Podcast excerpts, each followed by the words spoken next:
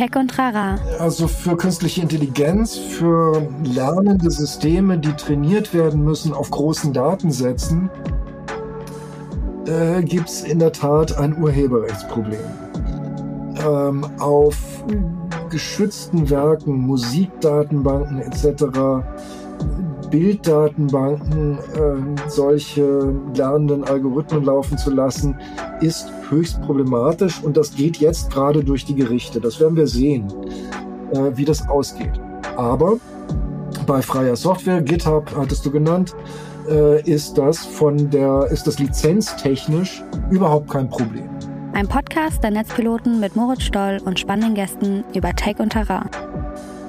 Herzlich willkommen zu Tech und Trara. Mein Name ist Moritz Stoll und ich bin ja der Moderator dieses Podcasts und unterhalte mich in diesem Podcast regelmäßig mit ExpertInnen aus ganz unterschiedlichen Bereichen und versuche gemeinsam mit denen rauszufinden, wie ihr jeweiliger Bereich funktioniert, welche Fragen man sich daran stellen muss und versuche euch einfach so ein bisschen so einen Einstieg in das Ganze zu liefern und ein Interesse für das Thema bei euch zu wecken. Und diese Woche habe ich mich mit Volker Grasmuck unterhalten. Oder Volker Ralf Grasmuck, Dr. Volker Ralf Grasmuck so. Der ist, äh, ja, man könnte sagen, Mediensoziologe, freier Autor und Aktivist. Der hat ganz viel geforscht, der hat auch unterrichtet zu diversen Themen, aber man kann es so ein bisschen zusammenfassen unter ja, Wissensordnung digitaler Medien, Urheberrecht, Wissensallmende beschäftigt sich also ganz viel oder hat sich auch ganz viel mit der Frage beschäftigt, wem gehört eigentlich was, wem gehört Wissen, wem gehört halt auch Software. Und darüber sprechen wir sehr viel in dieser Folge, also über das Urheberrecht bei Software, über die GNU-Lizenz ähm, oder das GNU-Projekt und die daraus resultierende Lizenz und was sozusagen, wie man mit Software umgeht, was Open Source eigentlich bedeutet, warum Open Source wichtig ist und wie das Ganze auch entstanden ist. Das hat nämlich einen ganz spannenden historischen Kontext, den er sehr ausführlich erklärt und äh, beleuchten das dann auch so ein bisschen vor dem Hintergrund aktueller Trends und Technologien. Ähm, das ist, war sehr super spannend. Ich habe ganz viel gelernt. Ich fand das eine ganz tolle Folge und ich glaube, ihr werdet das auch toll finden. Und jetzt wünsche ich euch auch ganz viel Spaß mit der Folge.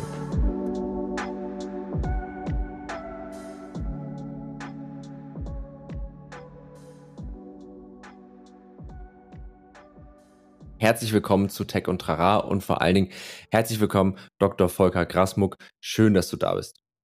Ja, hallo Moritz. Ich freue mich auch. Ich freue mich auch, äh, insbesondere auch auf das Thema heute. Ich habe es ja im Intro schon so kurz erwähnt, aber wir sprechen heute.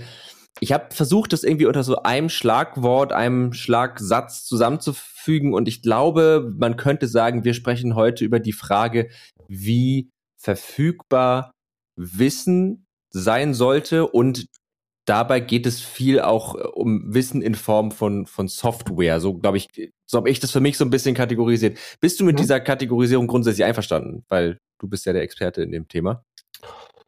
Äh, so wie ich dich verstanden habe, geht es primär um Software, aber in der Tat, die Entwicklung, die wir hier in der Software gesehen haben, hat auch ausgestrahlt und Leute inspiriert, ähnliche Dinge auch mit Inhalten, also mit Bildern oder Musik oder Texten anzustellen.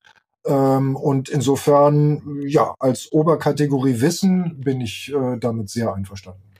Sehr gut, ja. Äh, da werden mich auch die, du hast es gerade schon angerissen, so die, die Geschichte, ähm, die Software durchlaufen hat. Äh, ich finde es ganz spannend, wenn wir uns die mal angucken. Du hast dich ja sehr, sehr viel mit dem GNU-Projekt beschäftigt und vielleicht kannst du äh, mir und den HörerInnen einmal ein bisschen erklären, was das ist und was das vor allen Dingen auch irgendwie für einen historischen Hintergrund hat. Hm. Okay, dazu müssen wir ein bisschen ausholen, in der Tat.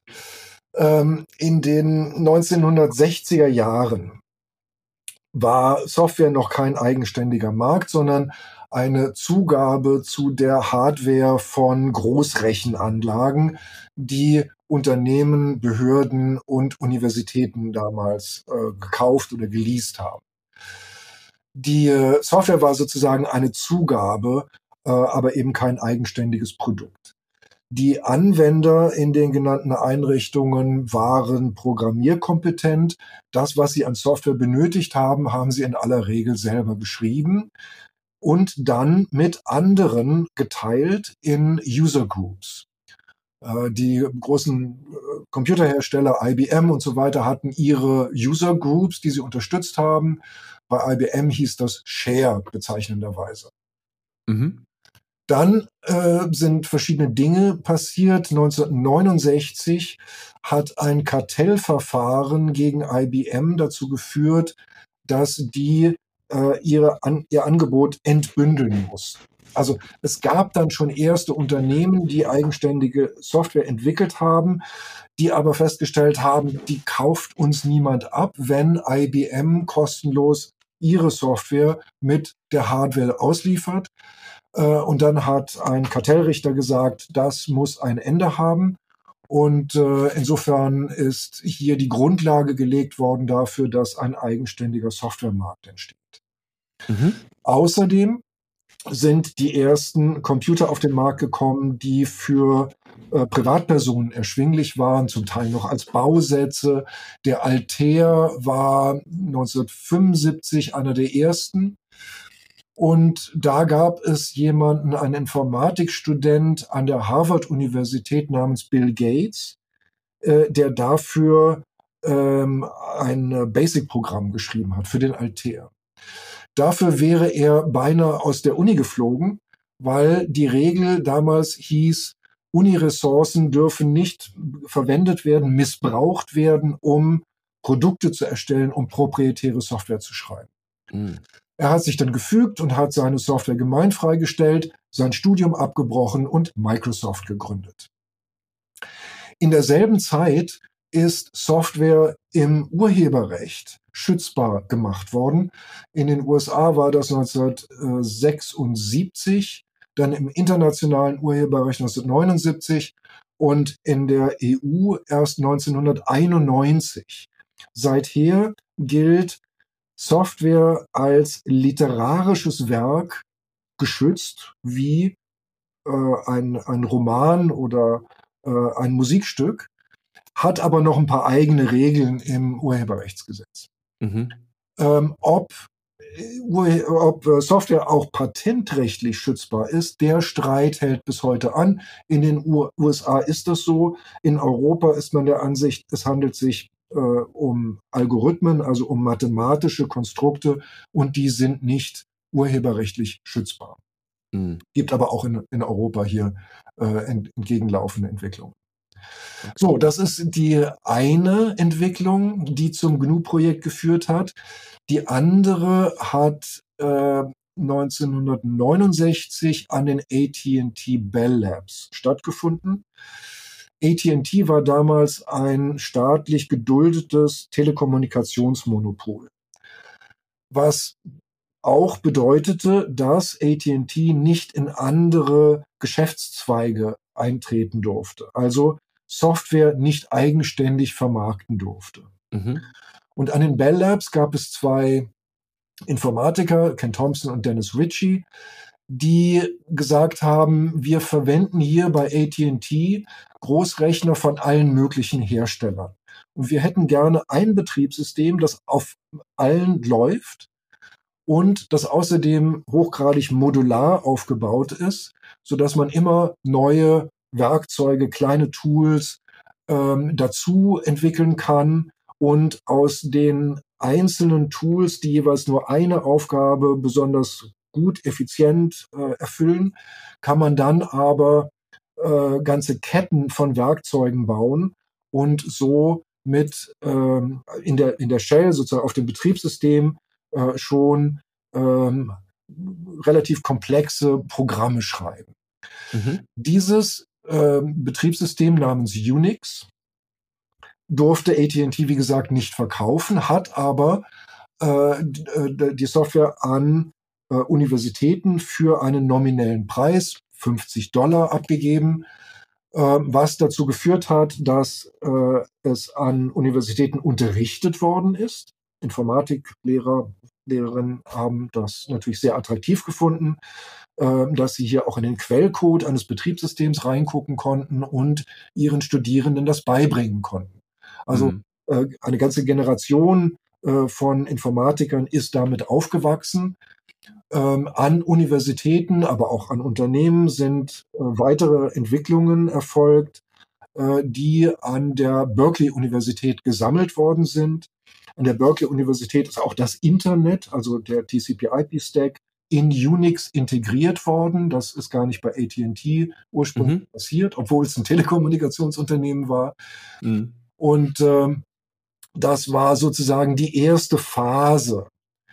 Die endete dann 1984 mit dem Ende des staatlich geduldeten Monopolstatus von AT&T.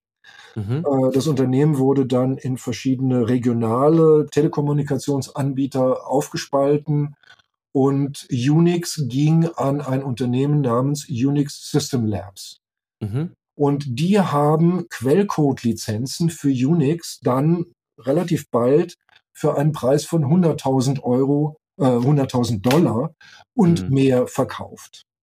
Mhm. Wer kauft sowas? Naja, die Hersteller von äh, von Computer-Hardware, von immer noch Großrechnern, also IBM, Hewlett Packard, DEC, Sun, Siemens übrigens auch, mhm. haben eine solche Quellcode-Lizenz erworben, haben Unix auf ihre Hardware angepasst, noch Verbesserungen, Erweiterungen hinzugeschrieben, sodass innerhalb kürzester Zeit aus dem Unix, was ja ursprünglich mal dazu gedacht war, kompatibel zu sein mit der unterschiedlichsten Hardware, dass es dann sehr schnell Unix-Varianten gab, die nicht mehr miteinander kompatibel waren, die sozusagen äh, ein Teil des Wettbewerbs der Hardwarehersteller waren.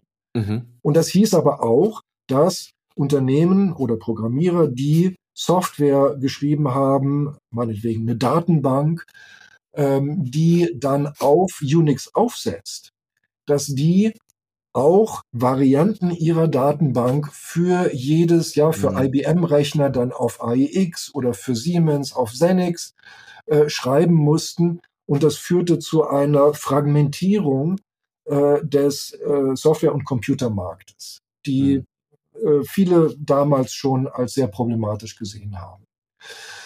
In dieser Zeit, in den 70er Jahren, war Richard Stallman äh, ein Betriebssystemspezialist am MIT KI-Labor angestellt. Mhm. Das KI-Labor des Massachusetts Institute of Technology war damals ein Hackerparadies. Mhm. Ähm, also Informatiker, die ähm, Software entwickelt haben und sich um nichts anderes drumherum geschert haben, sondern einfach die beste Software entwickelt, entwickeln wollten und immer weitere äh, ja. Neuerungen. Und in diese, äh, in dieses Hackerparadies brach dann aber die Kommerzialisierung ein. Mhm. Ähm, die ersten äh, Informatiker am KI-Labor gründeten ihre eigenen Firmen, haben dann andere äh, Informatiker äh, weggeheuert von der Universität in dieses Privatunternehmen. Die konnten nicht mehr miteinander sprechen, weil die Gefahr bestand, dass sie ein Betriebsgeheimnis verraten könnten und damit äh, der Konkurrenz hier einen Vorteil äh, verschaffen würden. Also die Geheimhaltungsklauseln, Non-Disclosure äh, Bedingungen sind da in die Arbeitsverträge äh, eingegangen.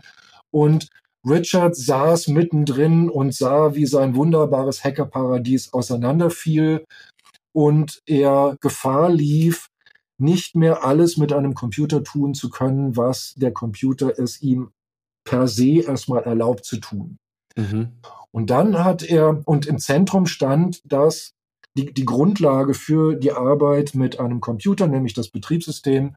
Und das Betriebssystem der Wahl war Unix. Mhm. Das aber, wie gesagt, äh, auch kommerzialisiert worden ist, fragmentierte. Und deshalb hat sich Richard Stallman vorgenommen, Unix nachzuentwickeln. GNU ist ein selbstbezügliches Akronym, steht für GNU is not Unix. Mhm was es ist. Letztendlich ist es genau das, eine Unix-Variante. Er hat natürlich nicht die einzelnen Unix-Module einfach kopiert. Das wäre zu dem Zeitpunkt bereits ein Urheberrechtsverstoß gewesen. Mhm. Sondern er hat sich genau angeguckt, was jedes dieser Werkzeuge macht und hat es dann eigenständig nachentwickelt. Mhm.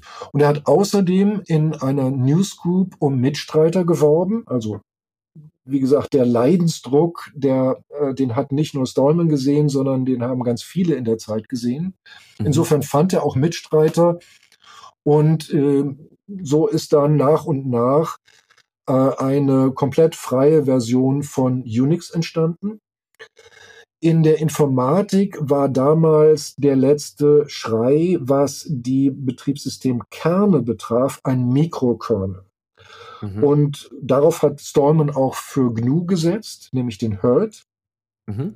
Da hat sich aber herausgestellt, dass der Mikrokernansatz im Unterschied zum vorherigen Makrokernel-Ansatz doch äh, sehr viel komplexer war und nicht die erhofften äh, Verbesserungen äh, erbracht hat. Ähm, insofern fehlte, also alle Werkzeuge waren da, aber der Kernel fehlte noch. Mhm. Und dann hat ähm, in den Ende der 80er, Anfang der 90er ein finnischer Informatikstudent namens Linus Torvalds angefangen, einen klassischen Makrokernel zu schreiben, mhm. der und den dann Linux genannt, Linus Torvalds Linux, ähm, den in der ersten äh, Version 1991 vorgelegt. Und wenn man die beiden zusammenpackt, den Linux Kernel und die GNU Tools aus dem GNU-Projekt, dann hatte man zum ersten Mal ein vollständig freies, ablauffähiges, benutzbares Betriebssystem namens GNU Linux. Mhm. Ähm, also eine historisch einzigartige Kombination unterschiedlichster Faktoren hat hier eine Kultur hervorgebracht, die das freie Wissen hoch schätzt.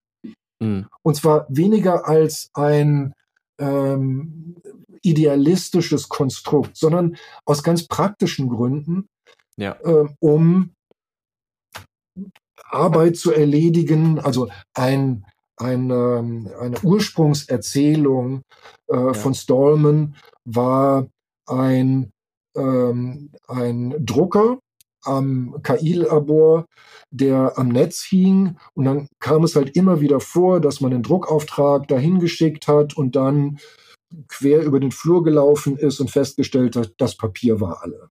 Hm. Äh, also hat er den Druckerhersteller kontaktiert und gesagt, gebt mir doch bitte mal die, ähm, den Druckertreiber im Quellcode, damit ich den verändern kann. Mhm. Und diese Funktionalität, dass mir angezeigt wird, das Papier ist alle, hinzufügen kann. Mhm. Und der Druckerhersteller hat aber gesagt, nee, nee, das ist unsere Software, den, den Quellcode geben wir dir nicht. Mhm. Und das war, hat Stallman als eine Verweigerung von Zusammenarbeit gesehen. Eine Zusammenarbeit, die dazu dient, dass Leute ihre Arbeit erledigen können. Ja, ja. also gar kein, gar kein großes ideologisches Konstrukt. Ja, also man ähm, liest auch Dinge bei Stallman, äh, vom Kant, Kantschen Imperativ. Mhm. Äh, man soll sich so verhalten, wie man von anderen äh, Menschen erwartet, dass sie sich einem gegenüber verhalten. Ja, aber im Wesentlichen geht es um diese ganz pragmatischen Dinge und äh, die setzen nun mal eine Freiheit voraus, Freiheit äh, in Bezug auf Software. Ähm, ja, also ich finde das, find das super spannend, weil da waren jetzt so ganz viele Sätze drin, die, die bei mir so ein bisschen geklingelt haben. Ähm, ich versuche das gerade nochmal so ein bisschen zu re rekapitulieren, weil es natürlich auch eine sehr komplexe Geschichte ist, aber das, was ich jetzt so mitgenommen habe, ist im Grunde diese Entwicklung zum einen, die es überhaupt möglich gemacht hat, dass Software nicht, für, also dass nicht Software jedem gehören kann, sondern dass es etwas ist, was man lizenziert und verkauft und mhm. was eben geschützt ist in irgendeiner Art und Weise. Was ich auch, also auch, hast du ja auch gesagt, im europäischen Raum ist es ein bisschen was anderes. Witzig finde, weil oft ist ja eine Software nur eine, eine ist ja wie eine Beschreibung eines Ablaufs und diesen Ablauf hast du ja nicht irgendwie exklusiv und auch was mhm. du gerade gesagt hast, dass äh, Sturman dann, das war der richtige Name, ne? Ich habe den Storman, ja. Genau. Storman, ja, genau. Dass der äh, dann sozusagen einfach die Funktionalitäten dieser Tools einfach nochmal selbst entwickelt hat, wodurch er sie ja nicht geklaut hat, aber trotzdem hat er ja im Grunde dieselbe Funktionalität nochmal umgesetzt. Mhm. Und das finde ich irgendwie, finde ich, also, ne, da, da ist ja bei einem, bei einem Buch ist ja zum Beispiel sehr, sehr, oder bei einem Text lässt sich das ja irgendwie viel einfacher differenzieren, Weil wenn es dieselben Wörter sind, dann und es ist sehr unwahrscheinlich, dass zwei Menschen unabhängig voneinander die exakt selben Wörter schreiben. Mhm. Es ist aber für mich sehr viel wahrscheinlicher, dass Programmteile von zwei Menschen, die beide gut in dem sind, was sie tun, relativ ähnlich sind. Also ja, also eine, eine, eine weit verbreitete Analogie für Software oder für Algorithmen sind Kochrezepte. Ja. Und wenn Beispiel, ja. jemand eine, eine, eine, Pas eine gute Pasta kochen kann, und lädt mich zum Essen ein, dann muss er mir das Rezept nicht verraten, sondern äh, wenn ich ein bisschen ähm, Gefühl dafür habe, kann ich ja. bestimmte Sachen rausschmecken und ich kann das zu Hause nachkochen, ohne ihm irgendwas zu stehlen, etwas wegzunehmen. Und übrigens, ja. Kochrezepte sind auch nicht schützbar, weder als ähm, äh, im, im Urheberrecht noch im Patentrecht. Ja. Ähm, das erinnert mich auch so ein bisschen, ich habe ja Informatik sowohl im Bachelor als auch im Master studiert und gerade im Bachelor oh ja. war das oft so diese, diese Geschichte von, ähm, man hat jetzt so eine Projektdeadline, die drückt immer näher und man muss noch irgendein Feature bauen und man ist aber vielleicht noch nicht so, und dann findet man, googelt man, findet man was, kopiert es rein und denkt sich, naja, dann benenne ich jetzt noch mal kurz die Variablen alle um. Damit, das war immer im Bachelor von vielen so die, die, die Lösung, um damit das eigener Code ist in ganz großen Anführungszeichen. Mhm. Ähm, was ich auch spannend finde, ist dieser Aspekt von Ideologie versus praktischem Nutzen, weil das etwas ist, was in vielen, ich meine, im, im, weitesten Sinne, ich weiß gar nicht, ob das auch irgendwie unter äh, äh, diese ganze Thematik von freier Software, Open Source, GNU und dann auch die GNU Public License heißt die, glaube ich, ne? Also die, die Lizenz, die daraus entstanden ist, mhm. dass das, das hat für mich alles so einen sehr netzpolitischen Ansatz, auch wenn es ja gar nicht unbedingt an, an das Netz gekoppelt ist, aber diese Verbindung von Informatik und ideologischen Inhalten. Ich finde es aber ganz spannend, dass das in dem Fall auch wirklich einfach ein rein praktischer Nutzen ist, weil, wie du ja beschrieben hast, diese, diese Lizenzierungsgeschichten, was dürfen wir verwenden, was dürfen wir nicht verwenden, hemmen ja irgendwie gewisse Fortschritte. Auf der anderen Seite, und das wäre jetzt auch so eine nächste Frage, die ich hätte, die Möglichkeit, Software zu entwickeln, zu lizenzieren, daraus ein Produkt zu machen, das Produkt über Lizenzen zum Beispiel zu verkaufen, macht es ja auch möglich zu wirtschaften, wodurch wieder andere Dinge möglich sind. Und das wäre jetzt so, wir haben das sozusagen jetzt von der Brille des, es ist etwas Gutes, dass es frei ist. Sollte deiner Meinung nach alle Software immer frei verfügbar sein oder sollte die Möglichkeit nicht freie Software zu entwickeln und zu vertreiben, trotzdem bestehen bleiben und hat die auch Nutzen für das, in Anführungsstrichen, große Ganze? Na, die Möglichkeit besteht sowieso und äh, die wird ja auch von äh, bestimmten ähm, Softwareunternehmen weiter, weiter genutzt. Ja. Ähm, also ähm, äh, meinetwegen Adobe ähm, verkauft, sondern verkauft inzwischen ja keine Software mehr, sondern äh, verkauft nur noch Software Abos.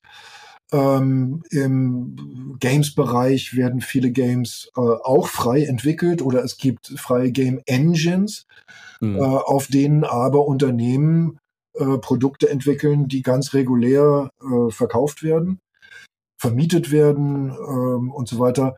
Äh, also das ist eine, eine, akademische Frage, ob alle Software immer frei sein sollte. Mhm. Tatsache ist aber, dass sich dieses Modell, was in den 90er Jahren noch so komplett kontraintuitiv erschien. Warum? Mhm. Das ist, das war damals der ähm, Hightech-Bereich äh, überhaupt. Und hier gibt es hochkompetente Leute, äh, die letztendlich Produkte entwickeln können, die sie verschenken. Das haben viele Leute, mhm. ähm, äh, die, die mit Software nicht und Computer nicht vertraut sind, ähm, überhaupt nicht verstanden und, und erwartet quasi, ähm, dass das äh, so ist wie in anderen Produktmärkten auch. Tatsächlich aber ist GNU Linux zu dem Betriebssystem des Internet geworden. Mhm. Ähm, also nachdem die kommerziellen Unix-Varianten eine nach der anderen vor sich hin gestorben sind, ist im Wesentlichen sind nur noch die äh, GNU Linux-Varianten übrig ähm, aber auch in vielen anderen Bereichen, äh, bei äh, Compilern meinetwegen oder ähm, bei ähm, Content-Management-Systemen, Datenbanken und so weiter, äh, im Cloud-Bereich, Ähm, als dann 94 das World Wide Web, HTML, HTTP aufkam, ähm, ist äh, der, äh, der äh, bis heute am weitesten verbreitete Webserver Apache frei entwickelt worden. Ähm, hm. Insofern äh, kann man eigentlich von einer äh, Erfolgsgeschichte der freien Software sprechen. Dazu gehören aber in der Tat noch ein paar Entwicklungen. Ende der 90er Jahre äh, hat es eine Gruppe gegeben um Eric Raymond, die der Ansicht waren, dass das Free in Free Software mhm. für Unternehmen anstößig sei, weil es impliziert kostenfrei. Äh, also kann man damit auch kein Geld verdienen. Mhm. Insofern haben die eine, haben sich überlegt, was, wie können wir das umbenennen und sind dann mit dem Label Open Source rausgekommen. Mhm. Mit der Idee, dass das nicht anstößig ist, dass das nicht gefährlich ist für Unternehmen, sondern es geht um eine effizientere Methode der Softwareentwicklung als die proprietäre. Mhm. Die proprietäre führt dazu, dass jedes Unternehmen, das eine bestimmte Funktion braucht, sie immer wieder neu erfinden muss. Mhm. Äh, oder halt für teures Geld von Wettbewerbern einkaufen muss.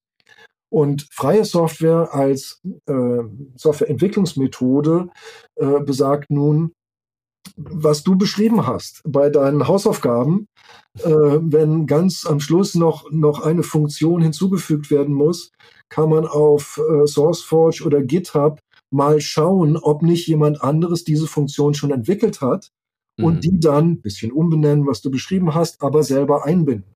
Und das geht alles nicht, mit proprietärer Software. Ja. Insofern ähm, dieser, ähm, dieser Nutzen von freier Software, die Anpassbarkeit von freien Softwarearchitekturen, eine äh, vor allen Dingen aber auch ganz wichtig, eine Zusammenarbeitskultur ohne Geheimhaltung. Mhm. Äh, all das hat sich heraus bei Sicherheitsprüfungen. Ja, gerade wenn es darum geht, ist in, äh, so, sind in Software äh, Hintertüren eingebaut. Äh, andere Sicherheitslücken, äh, Probleme. Das kann man auch mit anderen Methoden versuchen rauszukriegen. Aber äh, das schnellste und effizienteste und wirkungsvollste ist es natürlich, in den Quellcode hineinzugehen. Da muss man vielleicht noch mal erklären, wer äh, nicht so damit vertraut ist, der Unterschied zwischen Quellcode und ähm, und Objektcode. Mhm. Ähm, Quellcode ist das, was Programmierer in einer höheren Programmiersprache, die einigermaßen, ja, da sind Wörter der englischen Sprache drin, das ist einigermaßen nachvollziehbar. Mhm. Diese äh, Form der Software wird, ist nicht ablauffähig, sondern um damit dann tatsächlich äh, auf einem Computer etwas Sinnvolles tun zu können, muss die Software kompiliert werden. Und das ist dann sogenannter Objektcode, der für Menschen extrem schwer zu lesen ist. Ja, bis gar nicht eigentlich. Bis also, gar nicht, genau. Ja. Und auch nicht ohne weiteres äh, wieder in Quellcode zurück übersetzt werden kann. Also insofern ist es auch äh, eine Form von Kopierschutz. Wenn ich als Softwarehersteller nur den Objektcode ausliefere an meine Kunden, dann kann ich einigermaßen sicher sein, dass niemand auf die Idee kommt, äh, daraus ähm, wieder menschenlesbaren Quellcode äh, zu generieren und dann möglicherweise ein Softwareprodukt auf den Markt bringt, das mit meinem konkurriert. Mhm. Also das, äh, ja, also es hat in dem Sinne auch äh, gewisse Vorteile, wenn man das als Vorteil sieht. Denn für alles andere, was ich genannt habe, das Rad nicht immer wieder neu erfinden müssen, Anpassbarkeit und so weiter, äh, die Möglichkeit, Sicherheitsprüfungen vorzunehmen, ist mhm. es ein Nachteil. Genau, also würde ich auch sagen. Es gibt natürlich zum Beispiel, wenn man jetzt irgendwie an, an Spiele oder sowas denkt, ähm, da ist natürlich, wäre natürlich, hätte der Quellcode einfach die Möglichkeit, vielleicht Lücken zu finden, über die man zum Beispiel im Spiel Dinge modifizieren kann, sich Vorteile verschaffen kann oder was auch immer. Mhm. Da ist es zum Beispiel was, was sehr, sehr gut ist, aber ähm, die, die, die zum, zum Thema Sicherheit finde ich, gerade wenn man über Open Source spricht, auch immer, ist ja auch dieses Viel-Augen-Prinzip einfach viel eher gegeben. Ne? Also wenn man mhm. jetzt irgendwie innerhalb eines Unternehmens, das ist vielleicht ein Entwicklerteam, lasst das 20 Leute sein, dann wird das vielleicht irgendwie von einem 20 Mann, das wäre schon, oder 20 Personen starken Team geprüft auf Sicherheitslücken. Aber wenn man auf GitHub, für die, die das übrigens nicht wissen, GitHub ist so eine Art äh, Sammlung von Softwareprojekten, in die EntwicklerInnen auf der ganzen Welt eigentlich ihre, ihre Softwareprojekte ablegen, speichern. Er gehört mittlerweile auch zu Microsoft. Ähm, was witzig ist, weil Microsoft ja auch an einer Coding AI arbeitet und eigentlich alle GitHub Repositories oder viele GitHub Repositories dafür nutzen konnte, diese AI damit zu trainieren. Ja. Und in diesen GitHub Repositories liegt auch gerne mal Code von sehr, sehr starken Verfechtern der ganzen Open Source äh, Community, für die Microsoft ein bisschen der Feind ist. Also da hat sich so ein bisschen am Ende die Katze in den Schwanz gebissen. Ähm, aber ja, das, das, das kann man auch andersrum sehen. Also Ende der 90, 1990er Jahre äh, ging das massiv von Microsoft aus, die freie Software verdammt haben ohne Ende mhm. als Geschäftsschäden äh, äh, gegen den Kapitalismus äh, und äh, vor allen Dingen mit Gefahren verbunden. Verwendet das Zeug nicht, das wird nicht unterstützt. Ihr kommt in Teufels Küche, wenn ihr das anfasst. Das war die Rhetorik von Microsoft Ende der 1990er. Ja. Und wie du sagst, äh, dann haben sie angefangen, äh, auch eine eigene Lizenz rauszubringen, Microsoft Public License. Äh, sie haben angefangen, all die Vorteile, die ich genannt habe, was du jetzt gerade noch hinzugefügt hast, äh, wenn man ein Projekt freilizenziert und offenlegt, und es ist von Interesse für genug Leute, dann mhm. zieht das auch weitere Entwicklerinnen an, die sich beteiligen, die weitere Dinge hinzufügen. Und das ist natürlich auch für das Unternehmen, äh, was da im Zentrum steht, von immensem Vorteil. Und das hat auch Microsoft irgendwann gesehen, äh, hat eigene äh, Softwareprodukte, äh, das .NET Framework zum Beispiel, frei lizenziert. Ähm, und dann in der Tat GitHub aufgekauft. Ähm, 2018 war das, glaube ich. Ja. Und ähm, da haben sich viele gefragt, was wollen die damit? Mhm. Äh, und dann gab es Überlegungen, naja, es geht darum, Standards zu sichern, die Kompatibilität ihrer Produkte zu sichern, externe Entwickler anzuziehen. Aber was du jetzt genannt hast, dass hier ein riesiger Softwarepool verwendet werden kann, um äh, neuronale Netze, um KIs zu trainieren, äh, das ist natürlich ein Riesenvorteil. Mhm. Ja, da, das finde ich, finde ich irgendwie auch äh, eine spannende, spannende Entwicklung, die das Ganze genommen hat. Ähm, um nochmal auf, auf, die, auf den Open Source Gedanken zurückzukommen und auf, auf, auch auf das heute bezogen. Mhm. Wir haben es ja gerade schon angerissen, AI, aber auch diese ganze Welle, ich meine, die ist jetzt gerade so ein bisschen am Abklingen, aber diese ganze Welle Spatial Computing, XR, VR, AR, das sind ja so zwei, oder auch Blockchain, ich meine, Blockchain-Technologien, das ist ja auch schon wieder ein bisschen durch, aber das sind ja so die drei großen Themen, die so ein bisschen neuer sind. Ähm, ich, welche Rolle würdest du sagen, spielt in diesen Themenbereichen Open Source und ja, nee, das wäre eigentlich erstmal meine erste Frage. Also welche Rolle spielt äh, Open Source in diesen Themenbereichen? Wie nimmst du das wahr? Naja, also für künstliche Intelligenz, für lernende Systeme, die trainiert werden müssen auf großen Datensätzen, äh, gibt es in der Tat ein Urheberrechtsproblem ähm, auf geschützten Werken, Musikdatenbanken etc., Bilddatenbanken, äh, solche lernenden Algorithmen laufen zu lassen, ist höchst problematisch und das geht jetzt gerade durch die Gerichte. Das werden wir sehen, mhm. äh, wie das ausgeht. Aber bei freier Software, GitHub hattest du genannt, äh, ist das von der, ist das lizenztechnisch überhaupt kein Problem. Mhm. Ähm, und ähm, dann gibt es, ähm, ja gut, die Frage, werden die Modelle, die da entstehen, freigegeben oder als Produkt geheim gehalten? auch das ist noch offen. Das ist ja eine Entwicklung, die wir noch, noch nicht mal seit einem Jahr sehen. Ähm, und ähm, hier hat ähm, Sam Altman von äh, OpenAI, äh, also das, das Unternehmen hinter ChatGPT, mhm. äh, hat gesagt, also er hält es für gefährlich, die stärksten Modelle, die sie entwickeln, freizugeben, weil damit könne Schaden angerichtet werden. Mhm. Hm, fragt man sich, also mit Schaden ist gemeint, dass hier ähm, Fake News produziert werden könnten oder Spam äh, oder andere Dinge. Ähm, und also genau genommen kann man das auch mit den öffentlichen APIs ja. äh, dieser Software machen. Dazu brauche ich nicht den Zugang zum, äh, zu den ähm, Sprachmodellen im Quellcode.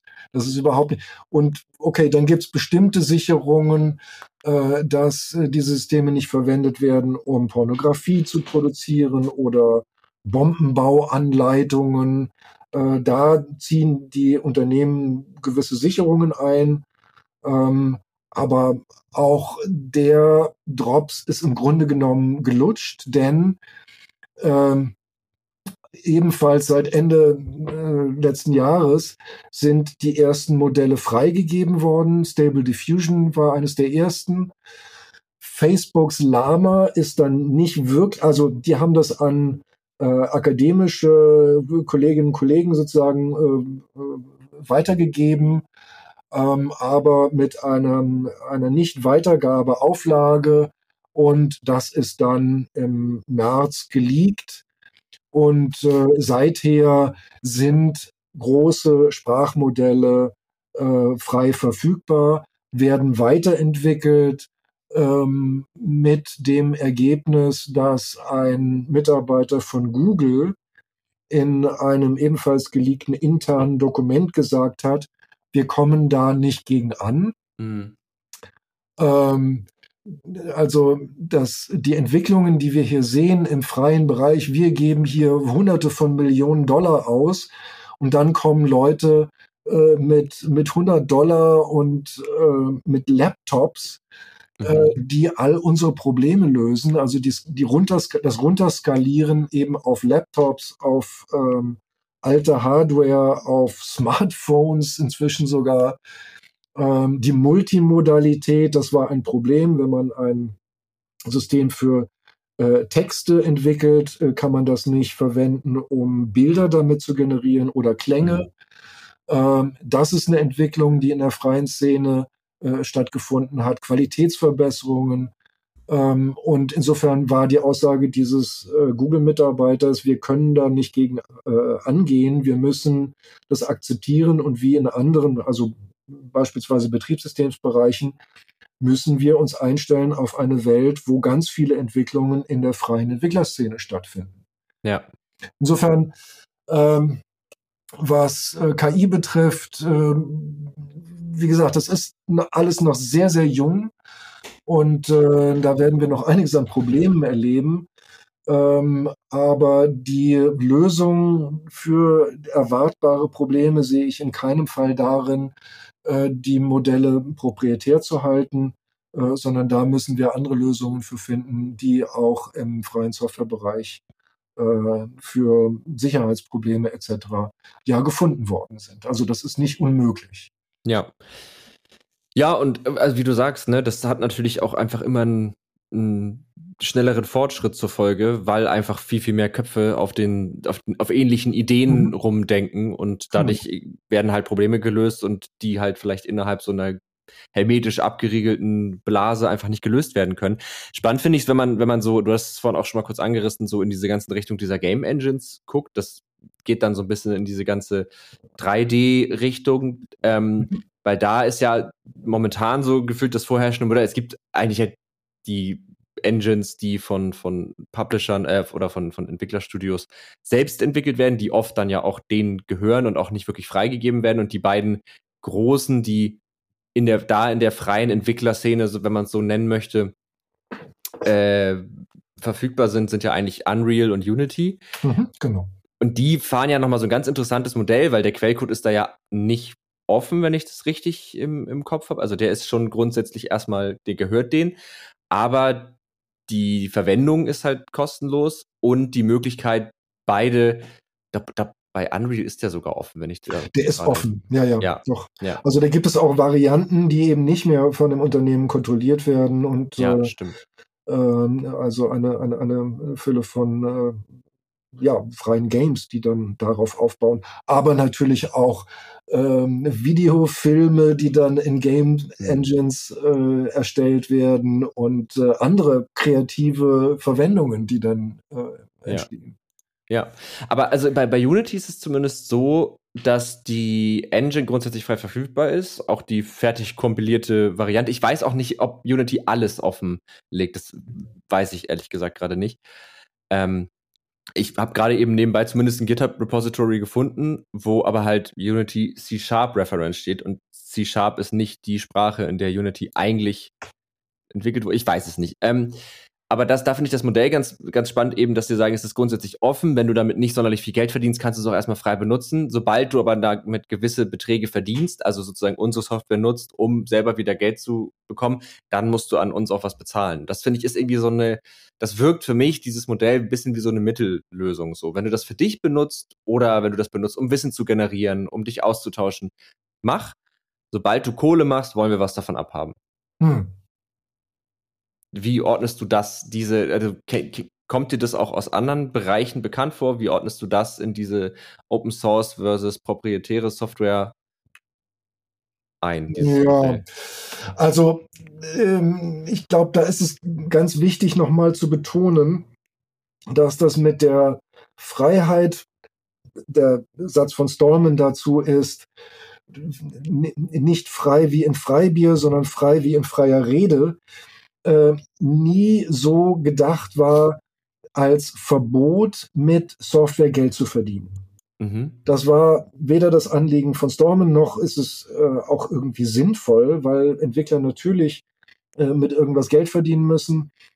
Und da hat sich sehr früh eine, ein Modell äh, herauskristallisiert, ähm, anfangs noch in Zeiten, in denen die ähm, Internetverbindungen für uns Normalsterbliche nicht so waren, dass man eine komplette Linux, äh, Linux-Distribution hätte runterladen können in vernünftiger Zeit, mhm. äh, hat es Unternehmen gegeben, die die auf, ähm, auf äh, CDs oder dann DVDs äh, gepresst haben in Pappkartons äh, gepackt, mit einer mit einem Installationshandbuch versehen haben und äh, in den Läden in die Regale gestellt haben und damit es äh, Normalsterblichen äh, ermöglicht haben, äh, ihre, also äh, eine, eine GNU Linux Distribution zu bekommen. Ubuntu mhm.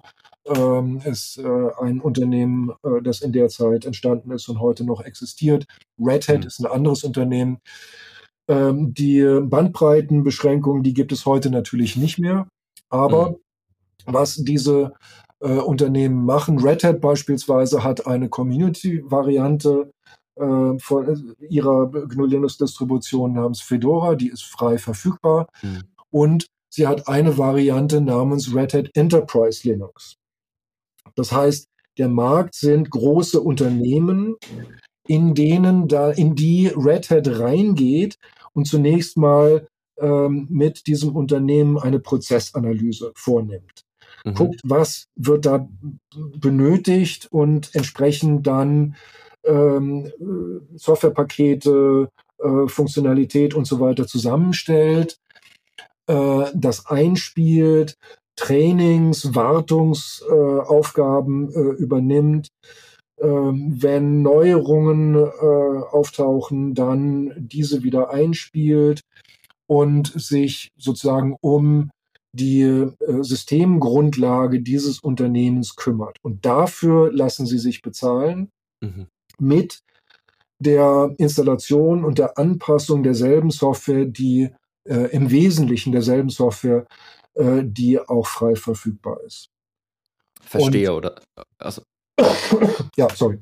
Nee, alles gut. Also verstehe. Also im Grunde nicht für die Software an sich, sondern für das ganze, für den ganzen Service drumherum. Für die Dienstleistung, genau. ja, okay, verstehe. Ja, ist auch ein Konzept. Es gibt auch ein ganz spannendes Konzept von ähm, im, im Bereich 3D Modellierungs, 3D Anwendung, äh, Blender ist, ist ja wahrscheinlich auch ein Begriff. Mhm. Ist ja so eine der großen 3D-Programme Mhm. und äh, die haben halt, die haben eine Stiftung einfach gegründet, die Blender Foundation und die entwickelt das, die entwickelt das auch sehr regelmäßig, auch schon sehr lange immer weiter. Und die leben halt komplett von Spenden und natürlich gerade Unternehmen, die auf diese Software angewiesen sind, spenden da auch hin, damit es halt einfach sich weiterträgt. Und das ist im Grunde so, als würden diese Unternehmen dafür bezahlen, aber sie tun es halt nicht. Was natürlich der Vorteil ist, wenn man jetzt als großes Unternehmen auf eine frei verfügbare Software setzt, ist, dass man natürlich leichter Menschen findet, die auf dieser Software auch trainiert sind, Mhm. wie auch immer, weil einfach jeder sich die halt zu Hause und wie du gerade schon gesagt hast, Bandbreiten sind auch kein Problem mehr. Das heißt, weil jeder sich das zu Hause äh, runterladen kann. Also jeder kann sich Ubuntu insta installieren und einfach lernen, mit, mit einem Ubuntu-System umzugehen. Äh, wohingegen, ich meine, das ist jetzt heutzutage nicht mehr so ein krasses Problem, aber früher Microsoft Windows war ja immer mit einem Key und dann hast du irgendwie einen PC bekommen, dann hattest du noch keinen Hm. Windows Key und dann musstest du dir erst noch die CD kaufen und so. War ja auch alles erschwinglich genug, um das machen zu können, aber ja.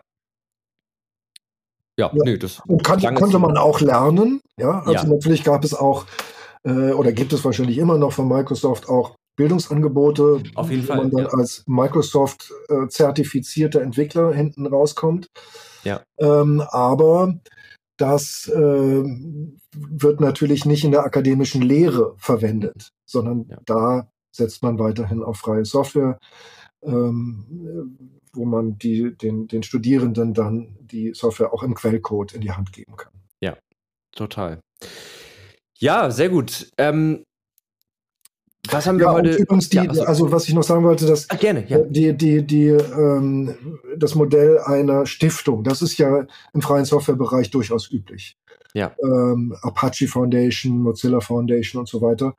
Und ähm, dass hier nicht nur privat äh, spenden, sondern Unternehmen ist auch in der Regel so.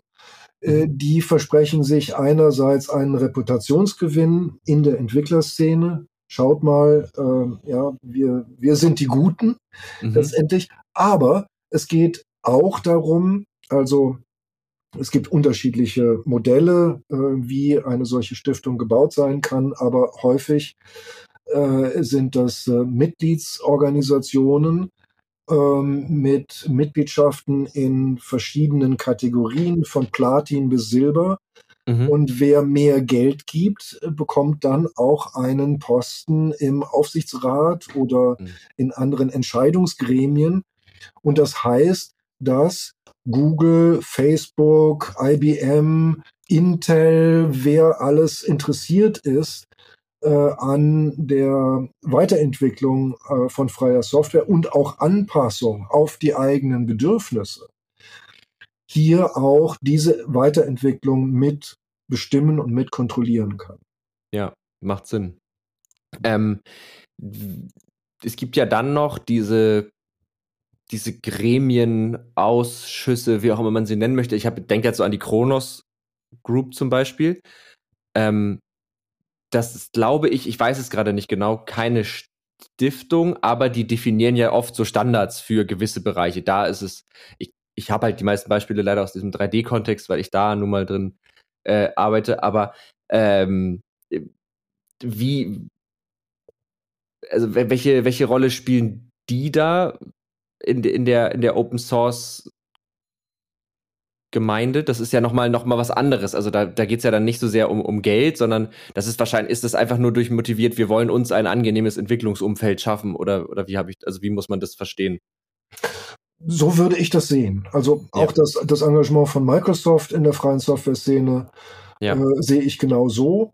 Wir haben ein Interesse dran, äh, .NET zum Beispiel, das, das ist eine, ähm, eine, eine Umgebung, eine Architektur, die äh, in alle möglichen Richtungen Anschluss, also nur wirklich gut funktioniert, wenn sie in alle möglichen Richtungen anschlussfähig ist, genutzt wird ähm, andere ihre Software äh, darauf aufbauen.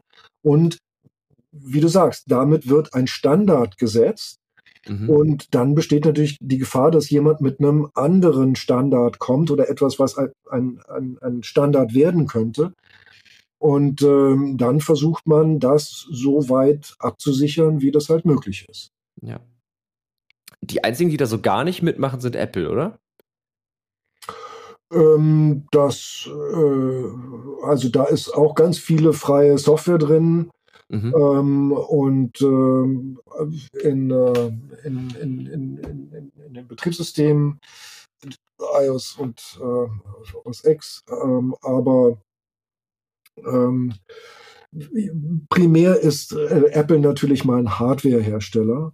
Mhm. Und ähm, insofern ja, haben die da eine gewisse äh, Sonderrolle ähm, als äh, ja, Hersteller von innovativer Hardware, mhm. ähm, für die aber äh, ebenfalls gerne zurückgegriffen wird auf freie Software, die dann da okay. integriert wird. Mhm. Und äh, das ist möglich. Über die Lizenzen haben wir jetzt nicht so detailliert gesprochen. Ähm, aber ein Teil des äh, exponentiellen Wachstums von freier Software nach 2000 ist äh, auch die Verbreitung von ähm, sogenannten permissiveren Lizenzen, also die mhm. GNU General Public License, äh, die Stallman äh, entwickelt hat, besagt, dass man alles mit der Software machen kann, den Source Code studieren darf, äh, ihn weiterentwickeln darf und auch weiter diese eigenen Weiterentwicklungen weiter verbreiten darf. Das allerdings unter der Bedingung, äh, dass das unter derselben Lizenz geschieht. Mhm. Und die permissiveren Lizenzen äh, vom MIT oder von, äh, von der Apache Foundation beispielsweise, die haben diese Bedingung nicht. Mhm. Die haben dann die Bedingung, dass ähm, das, das MIT in der, ähm, in der eigenen Software dann nicht mehr genannt werden darf, sodass das aussieht, als ob das MIT äh, diese Software unterstützen würde oder irgendwas damit zu tun hätte. Äh, mhm. Das wird, äh, ist, ist ein Problem, was mit dieser Lizenz gelöst wird. Aber sie besagt eben nicht, dass jede Software, die auf freier Software aufbaut und sie ergänzt, auch um proprietäre Elemente, dann wieder unter einer freien Lizenz herausgegeben werden muss. Und das führt eben zu diesen, zu dieser Kombinierbarkeit von freier Software und unfreier Software, äh, die Apple in der Tat weithin benutzt. Ja, genau, also weil die, die, die sozusagen von denen wieder erstellten Softwareprodukte, die sind ja oft dann an, einfach sehr stark an gewisse, an, an die Geräte gebunden, an, also die sind jetzt nicht so super frei äh, verfügbar, deswegen. Aber ja, stimmt, also die MIT-Lizenz, äh, die kenne ich ganz, ganz gut. Ich kenne mich da leider noch nicht so gut drin aus, wie ich sollte. Ähm, aber dann haben wir wenigstens die Lizenzen auch nochmal gestreift. Das finde ich ganz gut. Dann haben wir das Thema irgendwie zumindest nochmal mit aufgegriffen, ähm, weil das ja einfach auch dann so in der praktischen Anwendung oft eine große Rolle spielt. Was darf ich verwenden? Wie darf ich es verwenden und so. Mhm. Ähm, dann müssen wir aber jetzt so zeitmäßig langsam Richtung Ende kommen. Wir haben jetzt fast eine Stunde gesprochen, aber ich würde dich gerne noch in zwei Podcast-Kategorien einladen. Bevor ich das aber tue, wäre erstmal die Frage, hast du noch irgendwas, was du noch loswerden möchtest zu dem Thema? Haben wir deiner Meinung nach etwas ganz Wichtiges vergessen? Dann wäre jetzt nochmal eine gute Möglichkeit, das anzusprechen. Hm. Wenn du mich so fragst, doch, einen, eine, ein ganz wichtiges Prinzip würde mhm. ich gerne noch loswerden. Ja. Und unsere Hörerinnen und Hörer darauf aufmerksam machen, nämlich öffentliches Geld, öffentliches Gut. Mhm. Äh, es kommt von der Free Software Foundation, das hieß mal öffentliches Geld, öffentlicher Code. Mhm. Ähm, also die Vorstellung, wenn hier die EU irgendwelche Ausschreibungen macht, um Software zu entwickeln, dass die oder natürlich auch Behörden, ähm, andere öffentliche Einrichtungen, ähm, die mit Steuergeldern arbeiten, dass die so entstehende Software dann frei lizenziert wird. Mhm. Und das ist dann erweitert worden auf öffentliches Geld, öffentliches Gut oder öffentliches Wissen. So sind wir ja eingestiegen. Und äh, das wird in der Tat ähm, auch beherzigt in der Wissenschaftsgemeinschaft, äh, sowohl in Deutschland wie auf der EU-Ebene äh, gilt, öffentlich geförderte Forschung muss öffentlich einsehbare, öffentlich publizierte Ergebnisse ähm, erzielen und darf nicht patentiert werden, weggeschlossen werden, ähm, mit derselben Idee, äh, die auch Richard Stallman mit der freien Software oh, hatte. Wir beginnen schlecht. mit einem Kern von freier Software und die wird ständig erweitert, sodass wir hinterher ein ganzes freies Universum von Wissen, von Software, von Wissen, von Wissenschaft haben. Äh, wir alle stehen auf den Schultern von Riesen äh, und können deshalb weitersehen, ohne selber Riesen zu sein. Aber ähm, weil wir halt äh, diese Gelegenheit haben, auf das Wissen unserer Vorgängerinnen ähm, aufzusetzen, ähm, äh, können wir selber neues Wissen erzeugen, das dann wieder in den gemeinsamen Pool, äh, das uns als Wissenschaftsgemeinschaft oder als Softwareentwicklergemeinschaft hm. gehört, zurückgeben. Ich mache das jetzt transparent, dass wir einfach gerade einen Verbindungsabbruch hatten, ähm, damit sich die Leute nicht wundern, warum ich jetzt auf das, was du eben gerade gesagt hast, gar nicht mehr reagiert habe. Äh, das liegt nicht daran, dass es, dass es mich interessiert, sondern dass ich tatsächlich einfach nicht gehört habe, weil äh, wir eine, einen Verbindungsabbruch hatten. Ähm, aber ich höre es mir dann auch nochmal im Podcast an, damit ich da die, die vollständige, die, das vollständige habe. Ja, also erstmal vielen Dank. Ich fand, äh, wir haben das Thema sehr spannend besprochen und ähm, ich habe dir sehr gerne zugehört und habe viel nochmal gelernt über vor allen Dingen diesen historischen Kontext, weil ich bin einfach in eine Welt gekommen, in der das irgendwie alles so super selbstverständlich ist und mal so ein bisschen zu verstehen, wie diese Dinge ihren Lauf genommen haben und warum die heutige Softwarewelt so ist, wie sie ist. Das äh, war sehr bereichernd. Also dafür schon mal vielen Dank. Ich danke ebenfalls. Fand es Und auch ein sehr spannendes Gespräch, sehr, sehr spannende, anregende Fragen. Vielen Dank. Dankeschön. Und dann habe ich ja versprochen, kommen wir nochmal zu den Podcast-Kategorien. Die sind auch relativ einfach zu beantworten. Äh, und das sind zwei Fragen. Die erste Frage ist folgende. Es geht darum, dass du dir jetzt praktisch überlegen darfst, welche Innovation, Erfindung du auf die Welt loslassen würdest, wenn du das einfach so könntest. Also ohne Geld, sorgen, ohne geht das technisch, geht das, äh, also geht das innerhalb der uns bekannten physikalischen Gesetze, irgendwas, wo du sagen würdest, das hätte ich gerne, das wäre gerne etwas, das wäre etwas, was ich, was ich haben wollen würde. Für hm. die Welt, für mich persönlich.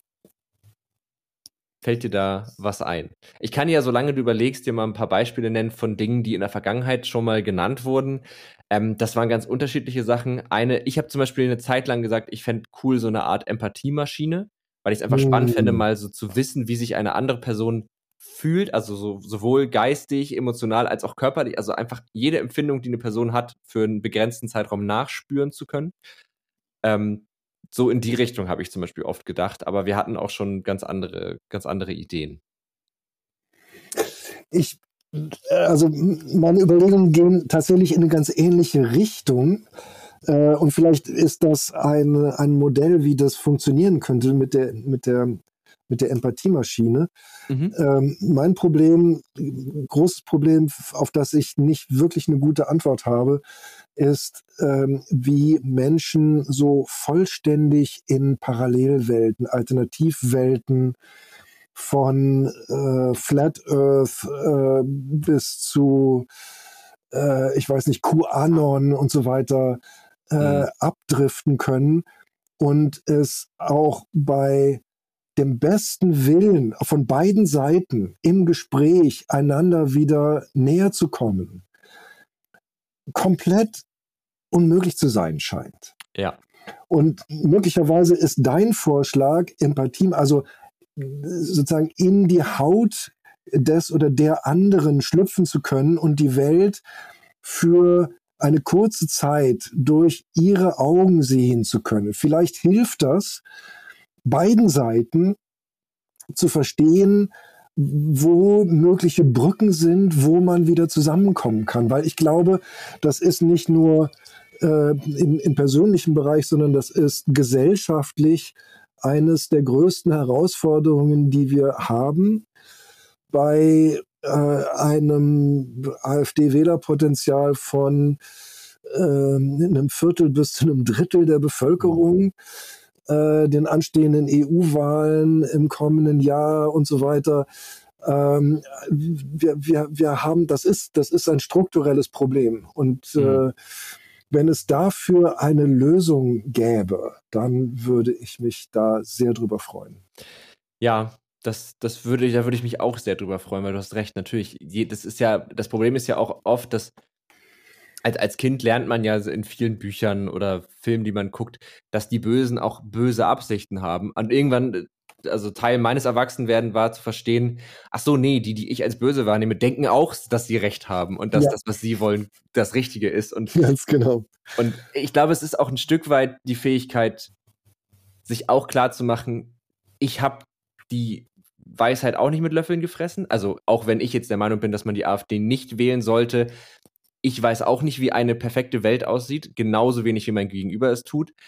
Und gleichzeitig irgendwie, das, das müssen irgendwie beide machen. Aber ja, vielleicht ist, vielleicht ist Empathie auch auf einer emotionalen Ebene, weil das ist, habe ich immer das Gefühl, sobald es den emotionalen Bereich in einem erreicht, dann ist einfach die Möglichkeit, sich darauf einzulassen und Verständnis zu entwickeln, sehr, sehr viel höher als, also es ist ja wie, wenn man sich entschuldigt, obwohl man eigentlich noch sauer ist. So, das, das ist nie aufrichtig.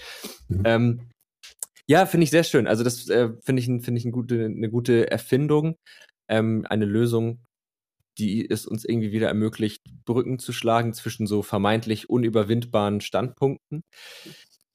Dann kommen wir zur zweiten Kategorie. Ähm, da geht es einfach nur um eine Empfehlung. Ich habe hier ja so unterschiedliche Gäste aus so unterschiedlichen Bereichen mit unterschiedlichen Interessen und äh, ich finde es einfach schön, mir von jedem Gast eine Empfehlung abzuholen. Das machen wir jetzt seit irgendwie fast über 140 Folgen für irgendwas. Das darf alles sein, was du möchtest. Das muss jetzt auch nicht mit dem Thema zu tun haben, sondern das kann auch was Privates sein, was du gemacht hast, was du gesehen hast, was du gelesen hast, gespielt hast, whatever. Irgendwas, was dich begeistert hat. Eine, eine Empfehlung für ein Thema einer Podcast-Folge oder Nee, also, also so, was, was HörerInnen sich, also was die HörerInnen sich mal deiner Meinung nach zur Gemü zu Gemüte führen sollten. Also, hier wurden schon Bücher empfohlen, hier wurden Tätigkeiten empfohlen, hier wurden Serien, Filme, Essays, Gedichte, alles Mögliche wurde hier empfohlen. Ähm, und ich gebe auch immer eine Empfehlung ab. Ich mache das auch immer relativ spontan, aber ich kann sonst auch anfangen, äh, wenn du jetzt noch ein bisschen Bedenkzeit haben möchtest. Doch, bei, bei Büchern, ähm, ich hole gerade nach mhm. ähm, die letzten beiden von William Gibson, die mir mhm. ehrlich gesagt entgangen sind. Ich hatte letztens auch ein Gespräch, Gibson, das war doch der aus den 90er Jahren, eben mit, mit Metaverse und, äh, ah, und, und ja. die ganzen Dinge. Ja. Und ähm, meine Gesprächspartnerin hatte ganz offensichtlich auch nicht mitbekommen, dass Gibson weiterhin äh, 2014 ist Peripheral und 2020 ist Agency.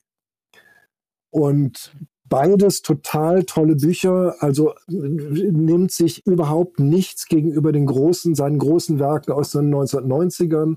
Mhm. Ähm, liebe Hörerinnen und Hörer, wenn euch das so gegangen ist wie mir und meiner Gesprächspartnerin, äh, und ihr seid Science-Fiction-Fans und wollt ein ähm, bisschen mehr wissen über künstliche Intelligenz und über Telepräsenz und, und all die Fantasien, die äh, auch natürlich Leute hier mit, mit XR und so weiter inspirieren, hm. lest. Gibson. Okay. Lohnt sich immer. Sehr gut. Das finde ich eine sehr gute Empfehlung, weil ähm, das spricht mich auch äh, sehr, sehr doll an. Ähm, dann passe ich meine Empfehlung ein bisschen daran an. Und zwar auch an eine Buchreihe, die ich gerade lese. Also es ist ein bisschen zweigeteilt. Meine erste Empfehlung ist, ich habe irgendwann angefangen, Bücher zu lesen, von denen ich eine Zeit lang dachte, ja, das ist bisschen, das ist vielleicht nicht anspruchsvoll genug oder so. Und habe gemerkt, oh, okay, lesen macht ja dann viel mehr Spaß, wenn man einfach liest, worauf man Lust hat. Das äh, war für mich schon mal irgendwie eine Erkenntnis, die ich, das kann ich jedem empfehlen. Ich habe äh, in einer Podcast-Folge mit Tina Dingel, das ist die ähm, Geschäftsführerin von, von Steady, diesem, ne, diesem, diesem, dieser Plattform zur, zur community-basierten Monetarisierung, könnte man sagen.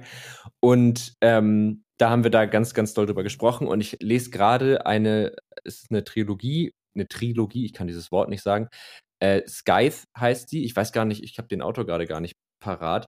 Äh, da geht es darum, also es spielt sozusagen in der Zukunft und die Menschen haben die, die äh, Sterblichkeitsära, wird es da immer genannt, hinter sich gelassen. Ich glaube, es ist eigentlich ein Jugendbuch, wenn ich wenn ich ehrlich sein soll, von Niels, äh, wo habe ich ihn hier? Neil Shusterman heißt der.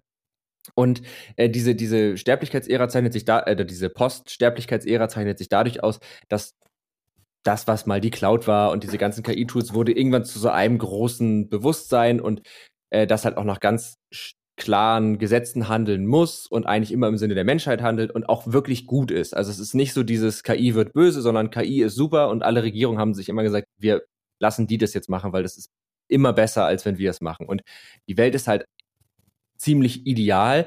Man hat aber halt irgendwann festgestellt, dass Menschen schon sterben müssen, weil wenn Menschen ewig leben, das geht einfach auf Dauer nicht. Also der Tod muss zum Leben dazugehören und deswegen wurde halt innerhalb dieser perfekten von einer gütigen, verständnisvollen Super-KI wurde sozusagen dieses Skype-Tum geschaffen, also eine Institution von Menschen, die das die andere Menschen töten dürfen. Da heißt es halt nachlesen.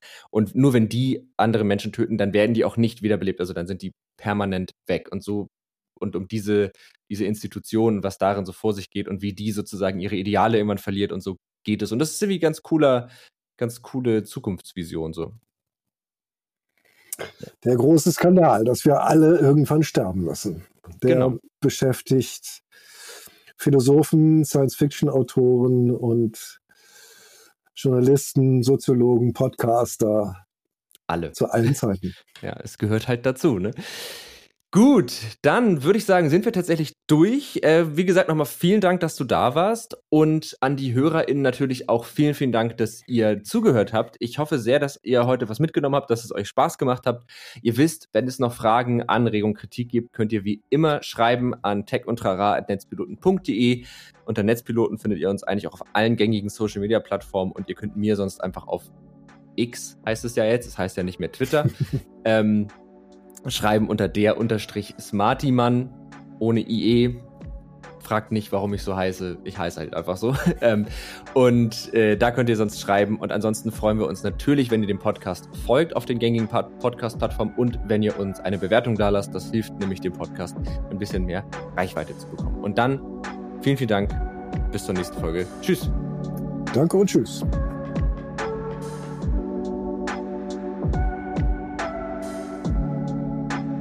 Tech und Trara, ein Podcast der Netzpiloten mit Moritz Stoll und spannenden Gästen über Tech und Trara.